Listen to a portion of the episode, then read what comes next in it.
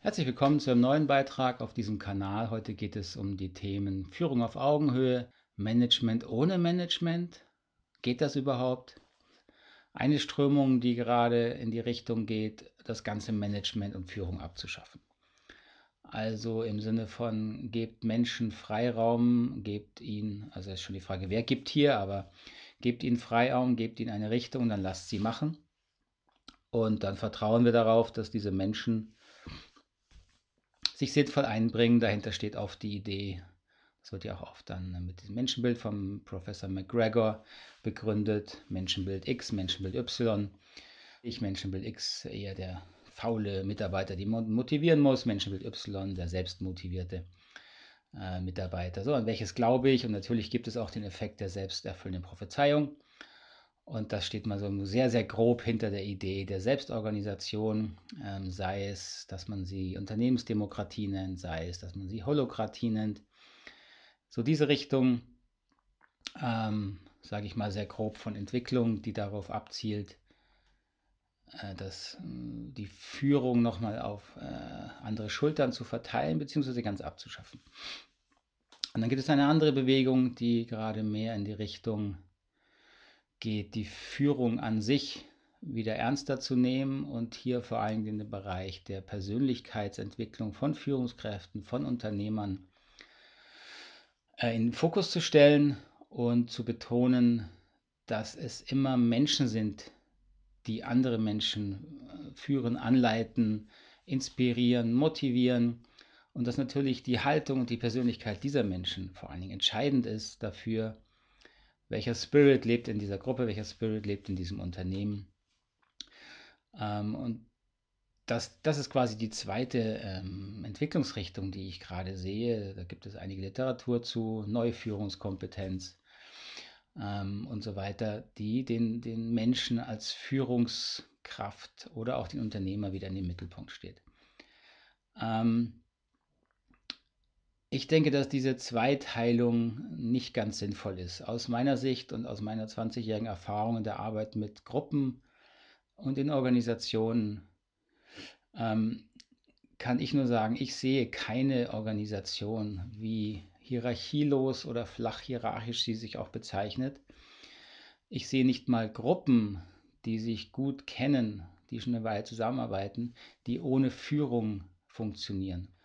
Ähm, und wenn es diese, diese Führung nicht gibt, selbst in kleinen Gruppen, ist meine durchgehende Erfahrung, werden Gruppenprozesse, Gruppenentscheidungen äh, langwierig oder sie gehen schnell, aber die Entscheidungen werden schlecht getroffen. Schlecht im Sinne von, dass die Kosten in Bezug auf die, die Atmosphäre, den sozialen Kit in der Gruppe zu hoch sind. Und das hat natürlich immer große negative Konsequenzen im Kleinen wie dann auch im Großen. Das unterscheidet sich kaum ähm, in der Größenordnung. So, das auf den Punkt gebracht, auf den kurzen Nenner gebracht. Ich glaube nicht daran, dass wir in absehbarer Zeit als Menschen dahin kommen, in Gruppen und Organisationen ohne Führung zu arbeiten. Und Führung heißt für mich ja nur, dass Menschen bereit sind, bestimmte Verantwortlichkeiten für bestimmte Entscheidungsprozesse zu übernehmen ähm, Verantwortlichkeiten auch zeigen in Bezug auf äh, natürlich die Klarheit der Entscheidung, dann natürlich auf die Kommunikation von Entscheidungen. So dieses typische dienende Funktion einer Führung. Eine Führung ähm, hat eine dienende Aufgabe in einer Gruppe, nämlich die Prozesse, die sonst meistens chaotisch verlaufen, zu fokussieren, zu strukturieren, zu moderieren, um wirklich bessere Entscheidungen zu treffen. So, deswegen würde ich sagen, aus meiner 20-jährigen Erfahrung mit Gruppen, der wesentliche Punkt ist, schaffen es Führungskräfte, wie wir es heute gerne nennen, auf Augenhöhe zu arbeiten. Führung auf Augenhöhe. Und das würde ich behaupten, trifft eben auf alle Gruppen zu, egal ob sie sich führungsfrei nennen, hierarchiefrei, managementfrei, whatsoever. Ich persönlich glaube daran nicht, dass es das gibt. So, die Frage ist also jetzt, wie führt man auf Augenhöhe? Nun, bei Führung auf Augenhöhe herrscht natürlich herrscht erstmal sehr viel Verwirrung aus meiner Sicht, weil Menschen dann dazu tendieren, äh, zu sagen, ja, Führung auf Augenhöhe heißt, ich muss also meinen Gegenüber völlig respektieren, Ähm, ich darf keine Grenzen setzen ähm, und sehr schnell wird man dann zu einer Wischiwaschi-Führungskraft, die keine eigene Meinung, keine eigene Richtung, keinen eigenen Stil vertritt. Und das ist mit Führung auf Augenhöhe nicht gemeint. In Führung auf Augenhöhe steckt immer noch das Wort Führung und es steckt darin das Wort Augenhöhe. Und das kriegen Menschen oft nicht zusammen.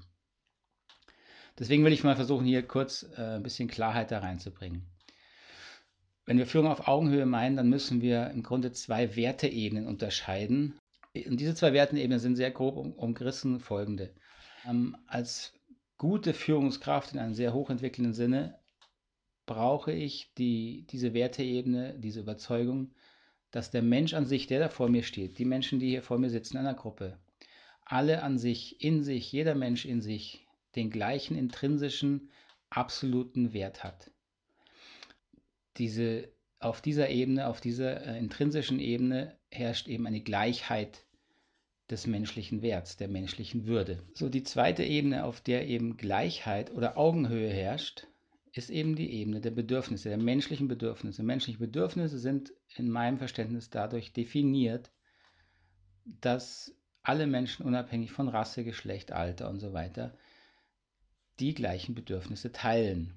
Wenn das, worüber ich da eben nachdenke, nicht die, diesem Kriterium erfüllt, dann ist es aus meiner Definition kein Bedürfnis. Beispielsweise Effizienz ist kein Bedürfnis weil Effizienz äh, ein modernes Verständnis ist von Ressourceneinsatz. Das ist eine Strategie, wie ich versuche, Bedürfnisse gut zu erfüllen, aber es ist kein Bedürfnis. Es gibt genug Kulturen, die würden mit diesem Begriff überhaupt nichts anfangen können.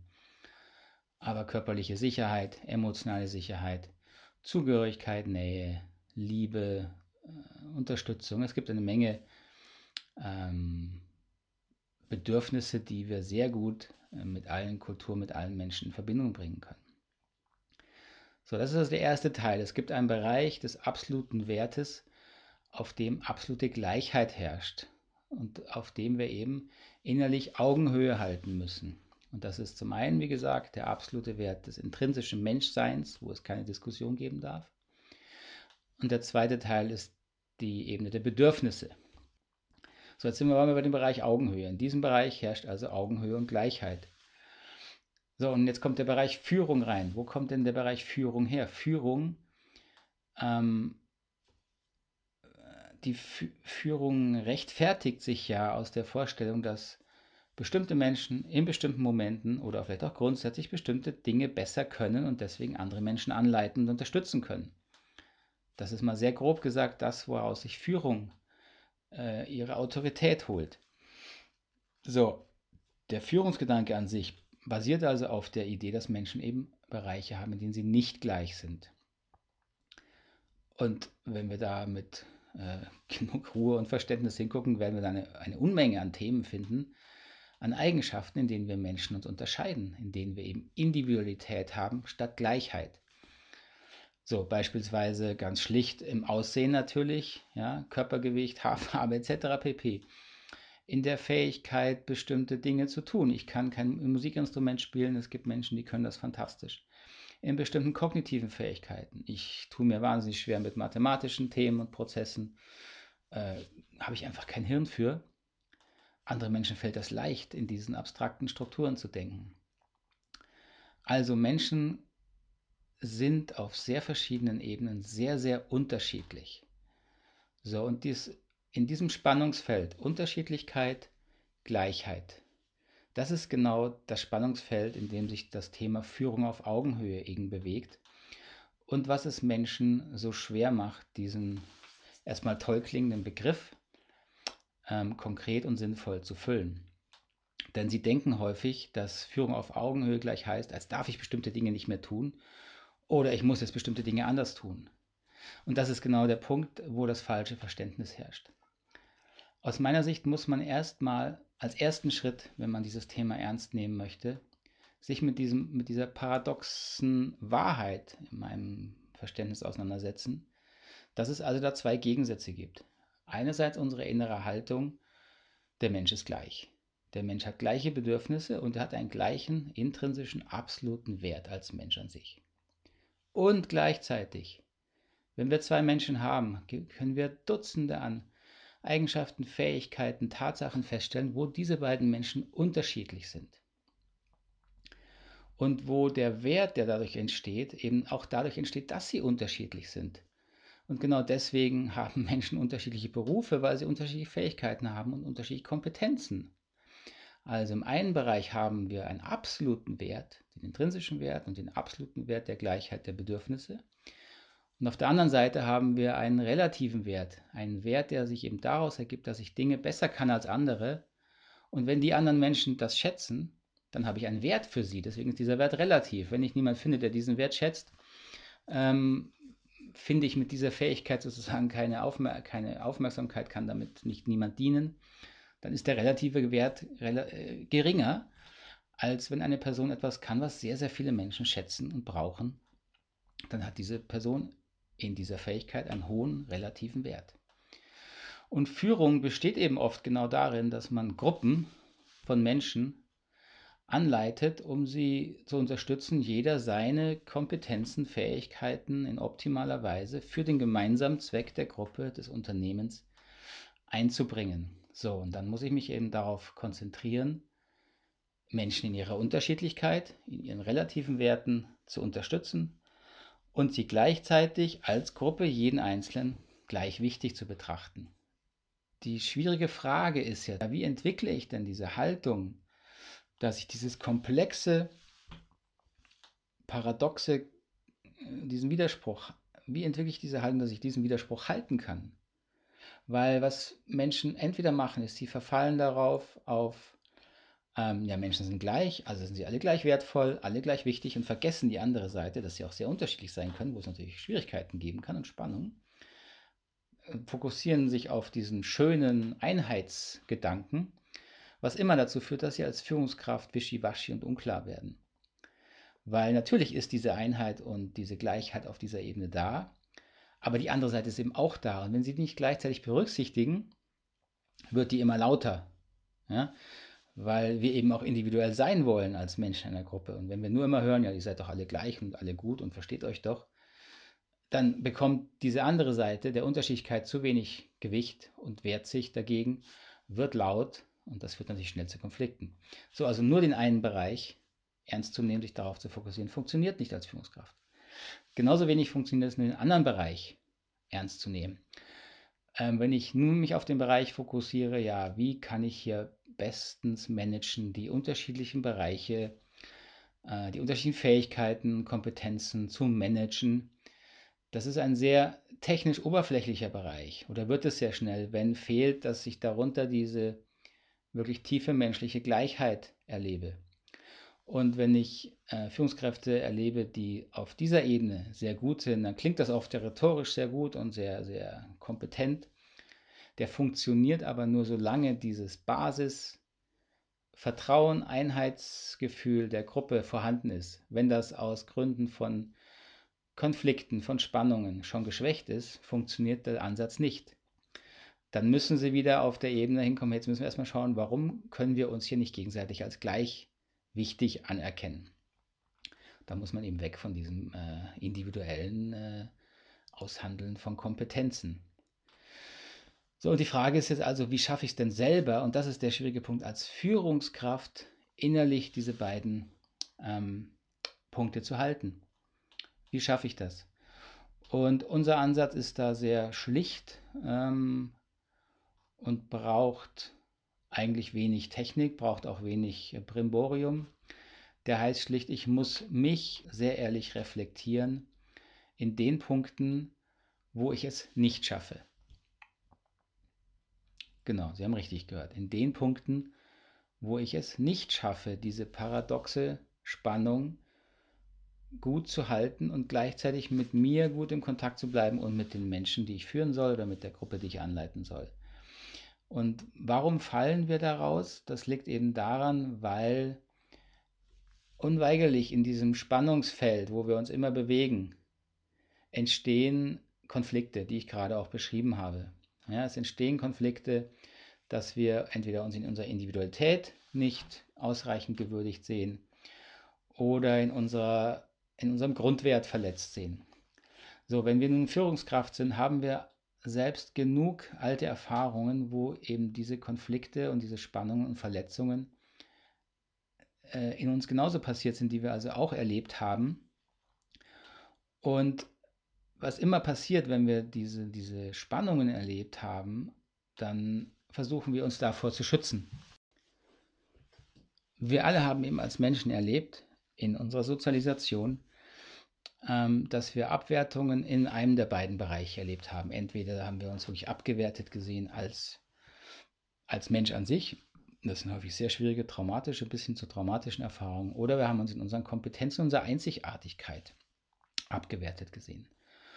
Und als Führungskraft ähm, lernt man diese Spannung wieder zu halten, konstruktiv zu halten, wenn ich mich mit meinen eigenen blinden Flecken, meinen eigenen Verletzungen beschäftige, die eben aus diesen Verletzungen in meiner Vergangenheit entstanden sind.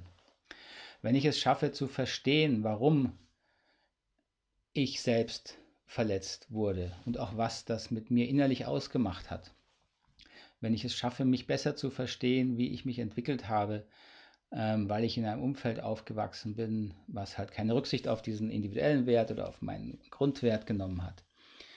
Ähm, wenn ich diese Erfahrungen bewusst und gesund dann verarbeiten kann, dann entsteht Weiterentwicklung.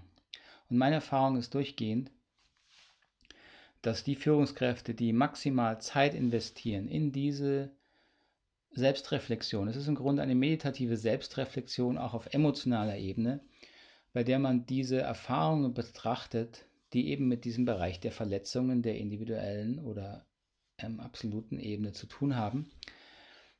Wenn man diese Verletzungen nochmal ähm, jetzt aus dem Erwachsenenbewusstsein betrachtet, sich nochmal hineindenkt und hineinspürt und bewusst verarbeitet. Denn die ähm, das, was Führungskräfte daran hindert, auf Augenhöhe zu führen, ist eben genau in den Themen, ist eben genau, dass sie in den Themen getriggert werden, die mit ihren eigenen Themen zu tun haben.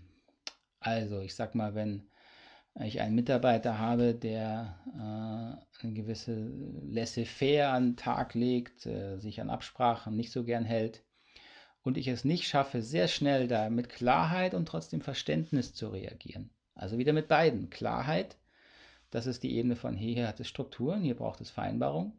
Verständnis entsteht aus dem, ja, okay, und ich weiß, du hast deine inneren Themen, die dich vermutlich zu, zu diesem Laissez-faire-Verhalten führen. So, man braucht eben beides. Und wenn ich es nicht schaffe, mit diesem Mitarbeiter ähm, so umzugehen, dass er sehr schnell merkt, hey, hier funktioniert das anders, hier gibt es äh, auch eine Rückmeldung, wenn, wenn mir etwas nicht gefällt. Und trotzdem werde ich nicht gleich dafür völlig verurteilt als Mensch. Dann passten sich Menschen an und dann entsteht auch eine Beziehung, wo man eben dieses Verhalten wie immer im Leben verhandeln muss, abklären muss, was gefällt mir, was gefällt dir hier nicht, wie können wir gut zusammenarbeiten. So, wenn, und wenn dieser Prozess nicht mehr smooth und glatt funktioniert, sondern wenn ich innerlich hart werde und verurteilen werde mit diesem Mitarbeiter, oder wenn ich anfange, was auch viele Führungskräfte machen, dann sich zu verurteilen, dass sie also doch nicht gut genug sind als Führungskraft, sonst hätten sie ja nicht so Mitarbeiter etc. Ähm, das sind eben die Punkte, die ich bemerken muss, dass ich im Grunde aus einem gesunden, ruhigen Kontakt mit meinen Mitarbeitern gefallen will. Und dann muss ich mich fragen, okay, was passiert hier? Warum ticke ich gerade so, wie ich ticke?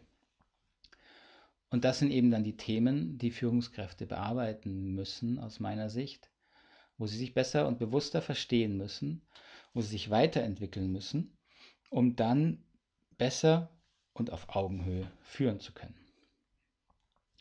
Ich hoffe, das hat Sinn gemacht. Mich würde sehr interessieren, wie Sie das sehen, ob es verständlich war, nachvollziehbar war, Fragen und Kommentare, auf die ich dann gerne eingehen werde. Ich freue mich über, äh, über Anregungen auch für weitere Videos. Vielleicht äh, hat Sie das angeregt. Und schreiben Sie mir doch einfach, am besten hier unten in den Kommentaren. Ähm, und da gehe ich gerne drauf ein. Soweit erstmal. Ich bedanke mich für die Aufmerksamkeit.